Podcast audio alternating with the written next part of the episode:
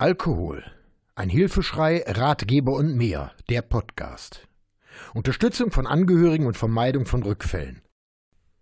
Auf ein Wort. Erfahrungen einer Facebook-Gruppe. In der heutigen, sehr schnelllebigen Zeit stellt sich immer wieder die Frage, reale Gruppe oder Facebook? Es gibt im Internet zahlreiche Gruppen, Netzwerke und andere Strukturen, die sich mit dem Gesamtproblem Sucht beschäftigen. Im Folgenden will ich keine Facebook-Schelte oder ein Twitter-Shitstorm vornehmen. Die Netzwerke haben eine wichtige Aufgabe in unserer heutigen Gesellschaft. Aber wie in anderen Lebensbereichen auch, gibt es Gründe, sehr sorgsam damit umzugehen. Es gab und gibt Vorgänge oder Diskussionen, die bis an den Rand des Suizidversuches führten. Es gab Einweisungen in psychiatrische Einrichtungen, die durch Shitstorms verursacht worden sein könnten. Und es gab Gruppenmitglieder, die nach einem Besuch einer Gruppe tiefer in der Abhängigkeit steckten als vor dem Eintritt. Diskussionen in den Facebook-Gruppen sollen und müssen differenziert betrachtet werden. Nicht immer gehen die Teilnehmer in den Diskussionsrunden sachlich auf die Probleme ein, vielfach entstehen Aggressionen, Angriffe auf Unbeteiligte und unsachliche Dialoge. Gruppen auf zum Beispiel Facebook können aber eine Alternative zu realen Gruppen sein. Über die Voraussetzungen, die Auswirkungen und die Gefahren spreche ich mit Michael Helfmann, der selbst eine große Gruppe auf Facebook gegründet hat und als Administrator für die Inhalte verantwortlich zeichnet. Lass uns das Gespräch zum Warmwerden mit einer kurzen Vorstellung beginnen. Hallo ihr Lieben, ich bin der Michael. Ich bin 62 Jahre alt, bin trockener Alkoholiker seit 1992. Ich komme aus Langen, das liegt südlich von Frankfurt. Ich bin da geboren und habe eigentlich mein ganzes Leben hier verbracht. Ich singe zum Beispiel, seitdem ich 16 Jahre war, habe drei Kinder, wobei die zwei Jüngeren meine Saufzeiten Gott sei Dank nicht mitbekommen haben. Ich habe von meinen Schwiegereltern ein Kasperle-Theater geerbt. Da werden auf Familienfeiern schon mal schöne Stücke aufgeführt. Meine Kinder legen da Wert drauf, wenn sie feiern, dass sie mit so einem Stück auch mal bedacht werden. Ich gehe sehr gerne als Nikolaus in meine Firma und zu Familienfeiern. Ich habe das von meinem Vater gelernt und das macht irrsinnig Spaß. Zurzeit fühle ich mich eigentlich sauwohl, weil es mir auch gut geht. Ich bin sehr beeindruckt von Selbsthilfegruppen. Besonders, weil ich eigentlich nie in einer war. Ich bin Koch und habe viel abends und an Wochenenden und an Feiertagen gearbeitet und deswegen auch nicht die Möglichkeit eigentlich gehabt, in Selbsthilfegruppen zu gehen. Hältst du das denn richtig, auf Selbsthilfegruppen zu verzichten? Ich bin da schon ein bisschen neidisch auf viele, die in diese Selbsthilfegruppen gehen, Woche für Woche äh, Erfahrungen sammeln können sich austauschen können. Das habe ich alles nicht erlebt.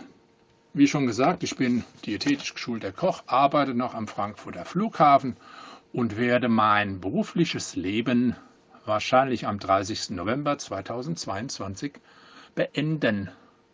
Wie bist du zum Saufen gekommen? Nun zu meiner Familie. In meiner Familie, in meiner Kindheit gab es von klein auf den Kontakt zum Alkohol. Das waren so die Zeiten der Kegelvereine. Es war schick, sich im Keller eine Kellerbar einzubauen und diese dann auch logischerweise zu nutzen. Und bei diesen Feiern wurde auch ich immer wieder mit eingespannt. Lieb Kind sein, denke ich mal, gut erzogen sein, das waren so die Forderungen, die unterschwellig da waren. Ich habe dann auch die Bedienung gespielt, ich war immer dabei und irgendwann dürfte man dann auch mal probieren. Man wird ja auch groß. Ich glaube, das erste Mal, dass ich richtig Schnaps getrunken habe, so zum Probieren, da war ich wahrscheinlich zehn. Wie ich dann größer wurde, dann wurde das auch mehr. Besonders man sucht sich dann ja auch seinen Freundeskreis, der dazu passt. Und mit der ganzen Freundesklicke meiner ersten Gattin da wurde schon immer mehr getrunken und der Cognac gehörte einfach dazu. Mittlerweile bin ich wieder verheiratet, habe drei erwachsene Kinder, liebe meine Familie über alles, habe mir ein paar schöne Hobbys zugelegt. Und darüber hinaus?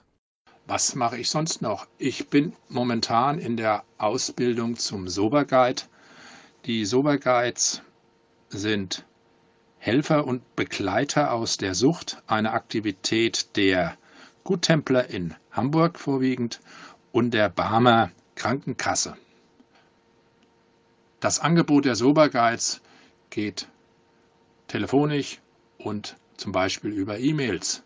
Ihr könnt auf unsere Seite gehen, soberguides.de, könnt euch den passenden Guide aussuchen, der euch sympathisch erscheint, der die passenden Drogen auch als Erfahrung schon genommen hat, der dir jetzt gut aussieht oder der die passenden Uhrzeiten angegeben hat, in denen er zur Verfügung steht.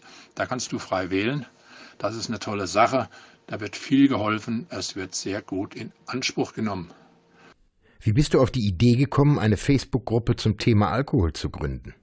Wenn man schon so viele Jahre trocken ist, ein trockener Alkoholiker ist, wenn man schon viele Jahre in Schulen geht und Vorträge hält und gelernt hat, dass der offene, ehrliche Umgang mit der Krankheit sehr hilfreich ist und Ängste nimmt, dann geht man hier jetzt in Facebook oder im Internet auf andere Seiten und klickt an, was einen interessiert. Und dann kommen computergesteuert natürlich Angebote für dies und für das, alles was mit Alkohol zu tun hat. So kommt man dann zum Beispiel bei Facebook auf Gruppen, die Hilfe für Alkohol anbieten oder Hilfe für Angehörige, für das Ganze drumherum. So kam ich in die ersten Gruppen rein, denen ich interessiert zugehört oder besser gesagt, wo ich sehr interessiert gelesen habe. Habe dann auch meine Meinung dazu gesagt. Es hat manchen nicht gefallen, dass ich so offen und ehrlich war. Ich wurde dann nach einem Disput, wenn ich mal meinen Mund nicht halten konnte, aus dieser Gruppe rausgeschmissen, zusammen mit 13, 15, 18 engen Freunden, die zu mir hielten, die sich als Freunde erwiesen, die wurden dann mit mir rausgeschmissen. In diesem Moment, es hat keine paar Stunden gedauert, habe ich eine andere Gruppe gegründet. Das war mir so zwingend, nicht nachzugeben. Dann macht man halt was eigenes. Habe eine Gruppe auf die Beine gestellt, habe gute Administratoren gefunden, die mir geholfen haben. Und ich bin richtig froh, dies gemacht zu haben. Diese Gruppe ist meine Selbsthilfegruppe, die mir viel gibt, aus der ich auch viel lernen kann und die mir auch oft einen Spiegel vorhält, wo ich sehen kann, wo ich herkam. Was zeichnet aus deiner Sicht eine neue Gruppe aus und worauf sollten die Interessenten achten? Eine gute Gruppe sollte offen sein. Sie sollte ehrlich mit allem umgehen. Sie sollte Gruppenmitglieder haben, die auch mal erzählen, was wehgetan hat, die auch sagen, was peinlich war, die halt Wahrheiten sagen, die manche sich nicht trauen herauszulassen, die aber auch dazugehören.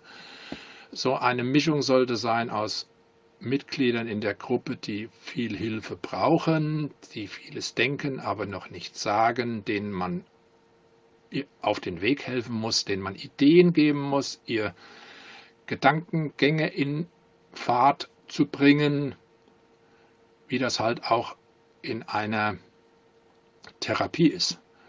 Der Psychologe läuft nicht mit mir auf dem Weg, sondern er zeigt mir den Weg mit Fragen, mit Andeutungen und dann fängt mein Gehirn an zu rattern. Diese Leute, die auf diesem Weg sind, brauchen kleine Führungen und diese, diese sollte man in seiner Gruppe auch haben. Außerdem finde ich, das zeichnet meine Gruppe aus, das ist sehr wichtig, man soll höflich miteinander umgehen. Mitgliedern, die jetzt unter Alkoholeinfluss vielleicht oder weil sie es aus anderen Gruppen in Social Media gewohnt sind, dass man auch lästern darf, dass man beleidigen darf, denen gehört sofort und sehr schnell ähm, kurz ein Riegel vorgeschoben. denen gehört eine persönliche Nachricht geschrieben, dass sie das zu unterlassen hatten. Es sollte in der Gruppe mitgearbeitet werden. Die Gruppe selber sollte dort auch ein Auge drauf haben. Die Gruppe sollte mitarbeiten, denjenigen darauf aufmerksam machen und die Administratoren darauf hinweisen. Das sollte ein Miteinander sein. Jeder schaut, das bringt ein gutes Feeling, das bringt ein höfliches Miteinander und dann wird sich keiner schämen, etwas zu sagen, weil er weiß, hier bekomme ich keine auf den Deckel hinterher. Im Vorgespräch hast du mir gesagt, dass du ein großes Herzthema ansprechen möchtest. Was ist das? Jetzt hast du die Chance dazu. Ich habe ein ganz, ganz, ganz, ganz großes Anliegen. Eine ganz große Herzenssache von mir ist die Beratung, die Aufklärung für Jugendliche und Kinder. Wir haben in unserer Gesellschaft in Deutschland so und so viele Millionen von Alkoholikern, die abhängig sind, die süchtig sind. Weitaus mehr haben wir noch diejenigen, die den Alkohol missbrauchen im Umgang, im täglichen Umgang damit.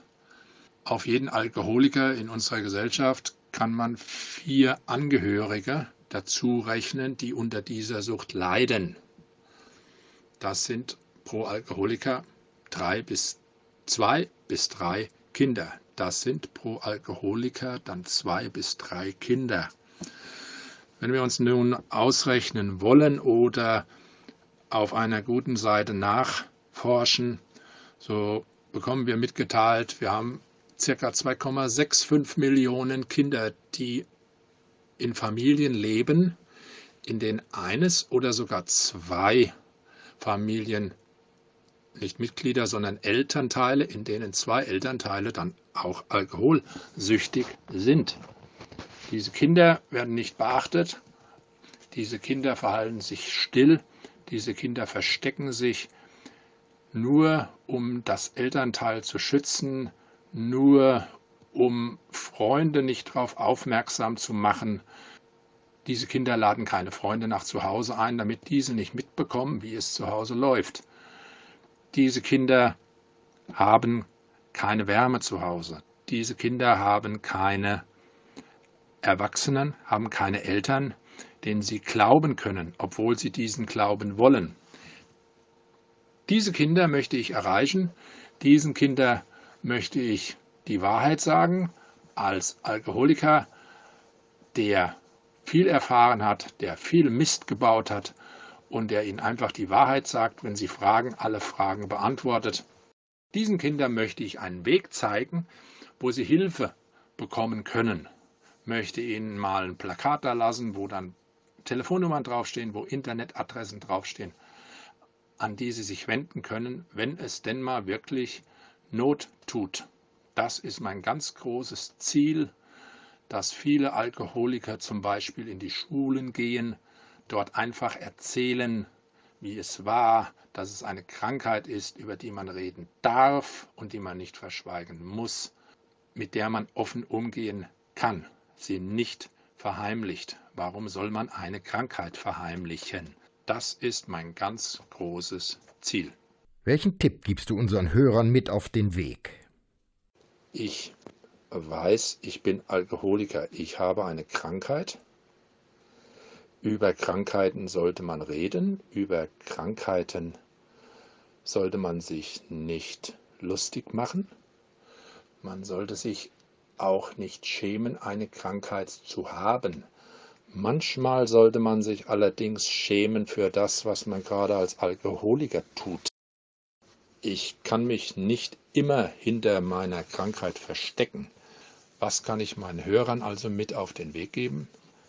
Seid ehrlich, seid ehrlich anderen gegenüber, dann werdet ihr auch irgendwann mal ehrlich zu euch selber sein. Das wird ein Moment sein, der weh tut, der aber dazugehört, mit seiner Krankheit umzugehen, mit seiner Krankheit zu leben, mit seiner Krankheit lange zu leben.